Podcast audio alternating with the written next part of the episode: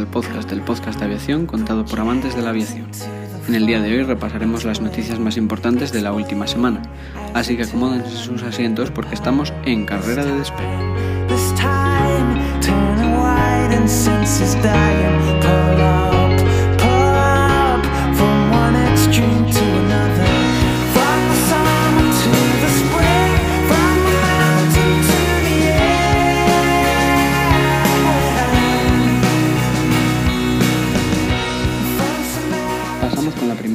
Para el día de hoy. Fallece en accidente un piloto de la patrulla Águila del Ejército del Aire.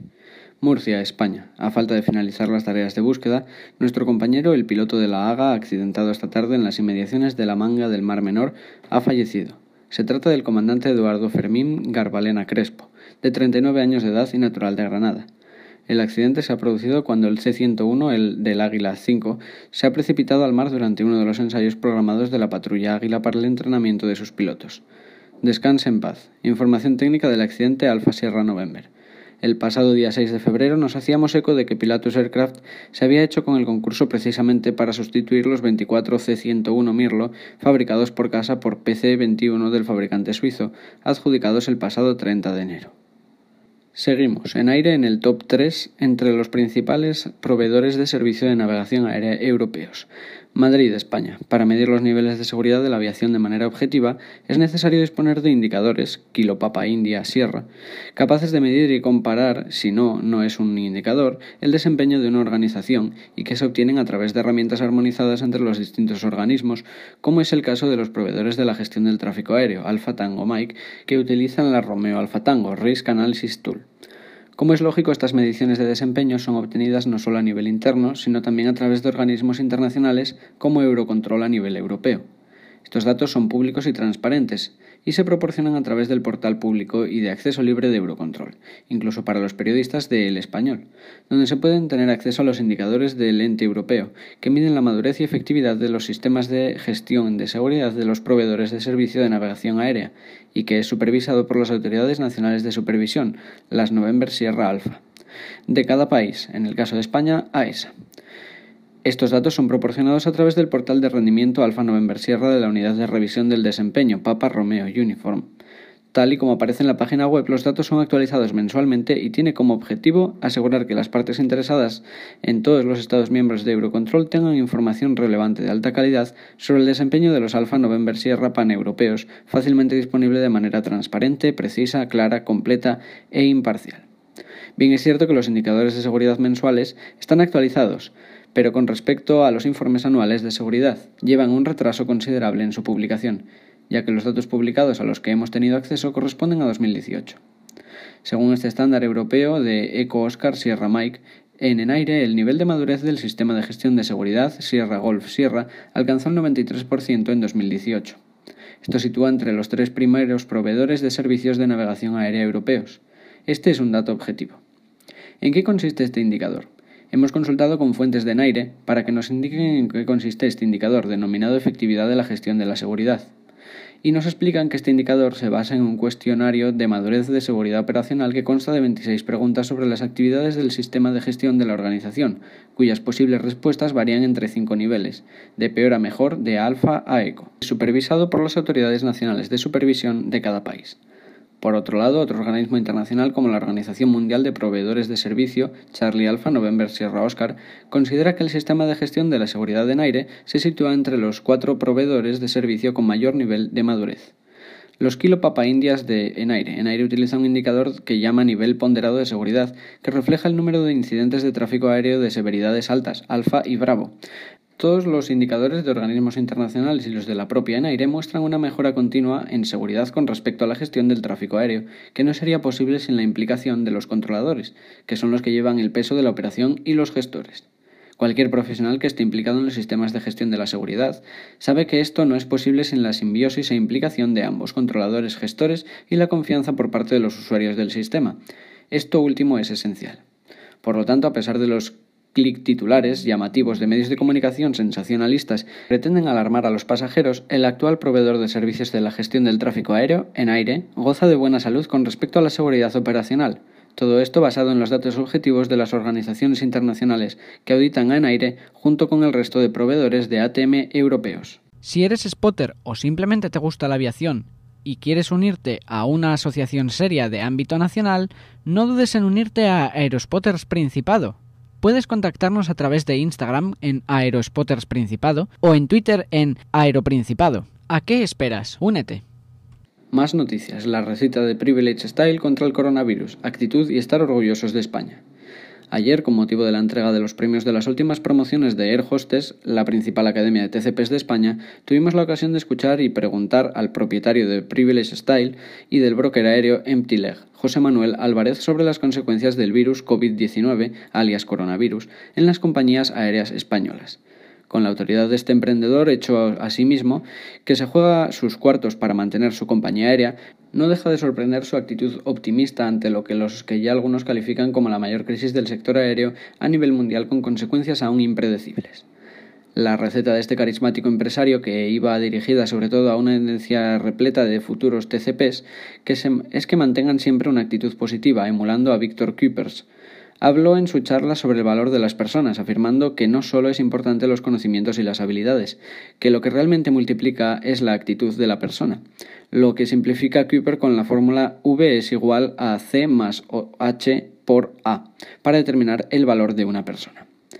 Aviación Digital aprovechó para preguntar a José Manuel Álvarez sobre si el gobierno había tomado algún tipo de medida que aliviara la situación de las compañías aéreas, como las propuestas por el lobby y de compañías aéreas Alfa 4 Eco e IATA, sobre flexibilidad con los slots y la reducción de las tasas aeroportuarias y de navegación, a lo que contestó que no, y que era bastante escéptico sobre el asunto. Nuestra segunda pregunta iba dirigida sobre la intención del Gobierno de aplicar una ecotasa a las compañías aéreas españolas.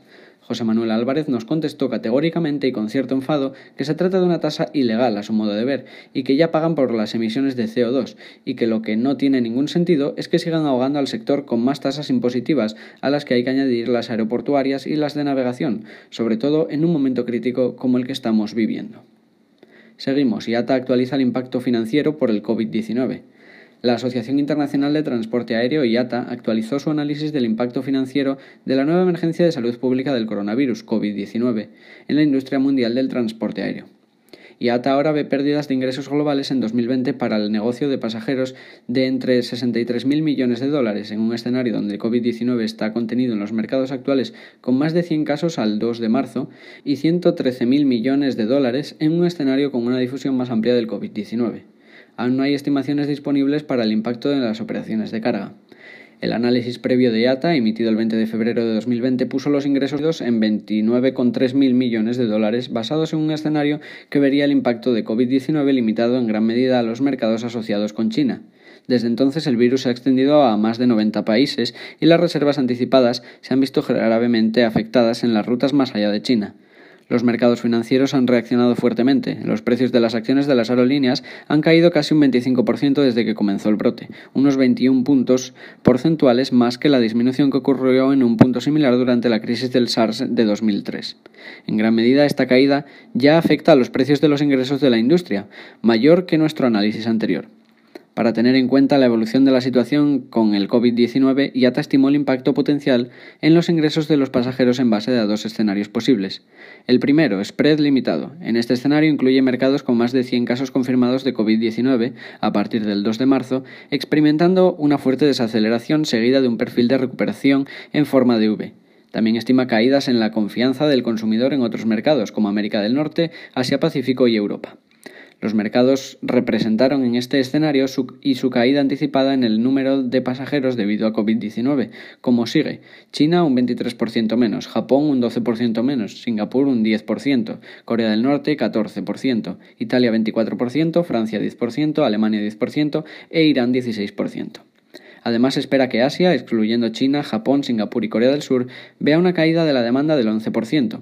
Europa, excluyendo Italia, Francia y Alemania, vería una caída del 7% en la demanda y Medio Oriente, excluyendo Irán, vería una caída del 7% en la demanda. El segundo escenario, una extensa propagación. Este escenario aplica una metodología similar pero a todos los mercados que actualmente tienen 10 o más casos confirmados de COVID-19 a partir del 2 de marzo. El resultado es una pérdida del 19% de los ingresos mundiales de pasajeros, lo que equivale a 113.000 millones de dólares. Financieramente eso sería a una escala equivalente a la que experimentó la industria en la crisis financiera global. Impacto. El giro de los eventos como resultado del COVID-19 no tiene casi precedentes. En poco más de dos meses las perspectivas de la industria en gran parte del mundo han empeorado dramáticamente. No está claro cómo se desarrollará el virus, pero sí vemos el impacto contenido de algunos mercados y una pérdida de ingresos de 63.000 millones de dólares, o un impacto más amplio que conduzca a una pérdida de ingresos de 113.000 millones de dólares. Esta es una crisis. Seguimos, los españoles arropan con donaciones al vigilante que retó a Avalos al desvelar el Delsigate. La primera cabeza en rodar por el Delcy Gate ha sido la de un vigilante de la empresa de seguridad Ilunion, a pesar de que el gobierno de Pedro Sánchez y Pablo Iglesias ha sido quien aceptó la reunión con la vicepresidenta de Nicolás Maduro, Delcy Rodríguez, quien ha pagado los platos rotos ha sido el trabajador. Como adelantó Periodista Digital el 21 de febrero, la firma del Grupo 11 abrió el expediente disciplinario tras las presiones que recibió del Ministerio de Transportes. En concreto, fuentes de la Dirección de Seguridad de AENA reconocen a Periodista Digital que el Ministerio de Transportes impulsó la destitución del trabajador. Llevan desde el primer día presionando para descubrir a quiénes son los funcionarios detrás de las infiltraciones a los medios de comunicación. Cuando salió la noticia con las imágenes de la zona VIP del aeropuerto, fueron quienes rápidamente exigieron a la Dirección de Seguridad de AENA que tomaran las medidas oportunas, explican. Sin embargo, lo que no esperaban es que la sociedad se volcaría con el trabajador, quien incomodó a José Luis Ábalos, y el resto de su gobierno tras realizar una declaración jurada de todo lo que ocurrió en la madrugada del 20 de enero dentro del aeropuerto de Madrid Barajas Adolfo Suárez. Es intolerable que Ilunion suspenda a esta persona por defender España de sus enemigos, por ser un valiente y decir la verdad de lo que vio. Proteger a una torturadora y a los que se reúnen con ella no puede quedar impune en un supuesto Estado de Derecho. Ilunion ya ha cometido una gran injusticia que le va a pasar factura como empresa. Por eso los ciudadanos queremos apoyar a este trabajador públicamente y económicamente y felicitarle por lo que ha hecho por España, explica la página de GoFundMe. Si bien reconocen que sí se puede entender que hubo un incumplimiento de su función de seguridad, también advierten de que sabemos que se ha agravado por todo el peso que tiene una reunión de ávalos con Delcy Rodríguez para el gobierno.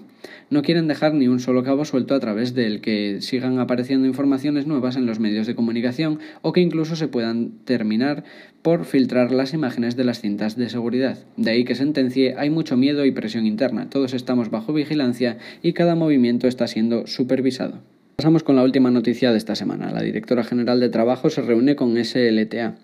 Ayer Verónica Martínez Barbero, directora general de Trabajo, ha mantenido una reunión informativa con el secretario general del Sierra Lima Tango Alfa y una representación de sus delegados sindicales, dos rescatadores y un técnico de mantenimiento.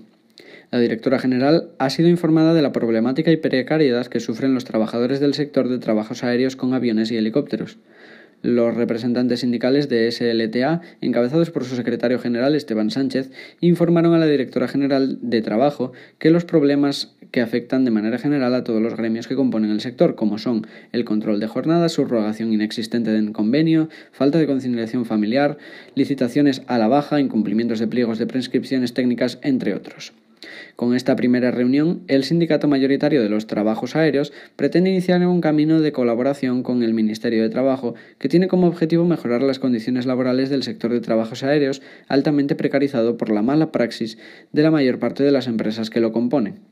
La reunión se ha desarrollado en un ambiente muy receptivo por parte de la directora general que desde la ejecutiva de SLTA quieren agradecer y ponen en valor.